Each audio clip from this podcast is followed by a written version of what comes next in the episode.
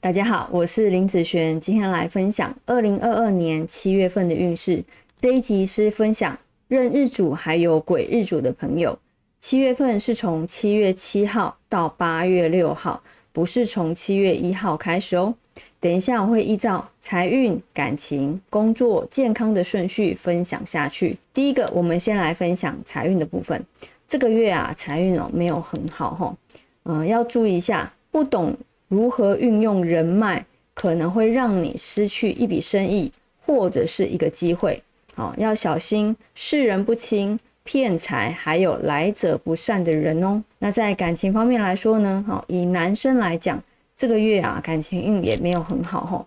有感情的朋友哈，要注意一下，你的感情稳定之后，无非就是柴米油盐呐，以及一堆鸡毛的事情。平时增加一些生活的仪式感。譬如说，出去唱唱歌啦，吃好一点的餐厅啦，哦，将重心回归到你们两个人身上，找出最初的感觉哦。那以女生来讲，这个月的感情运算是不错的哈。单身的朋友，哦，你可以跟朋友啊、同事啊，或者是人比较多的场合，多制造一些大家好聊天的话题，或者是你也可以多背一些笑话，或者是冷笑话。人呐，一旦有幽默感。会比较吸引人气哦。那在工作运方面来说呢，这个月啊，工作算是平平的状态哦，没有什么特别的事情发生。但是啊，心情上总感觉不太好，尤其是精神状况不佳，哦，睡眠不足，哦，或是工作上的事情太多，你做不完。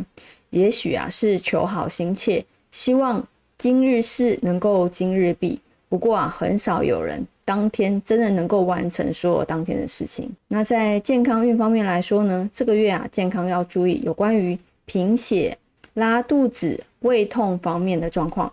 你可以多吃一些青菜啦、地瓜啦、白饭啦，这些会有帮助哦。那有时间也可以多爬爬山、健走，不止可以增加心肺功能，还有增加幸运的功效哦。那以上就分享到这边，我们下个月见，拜拜。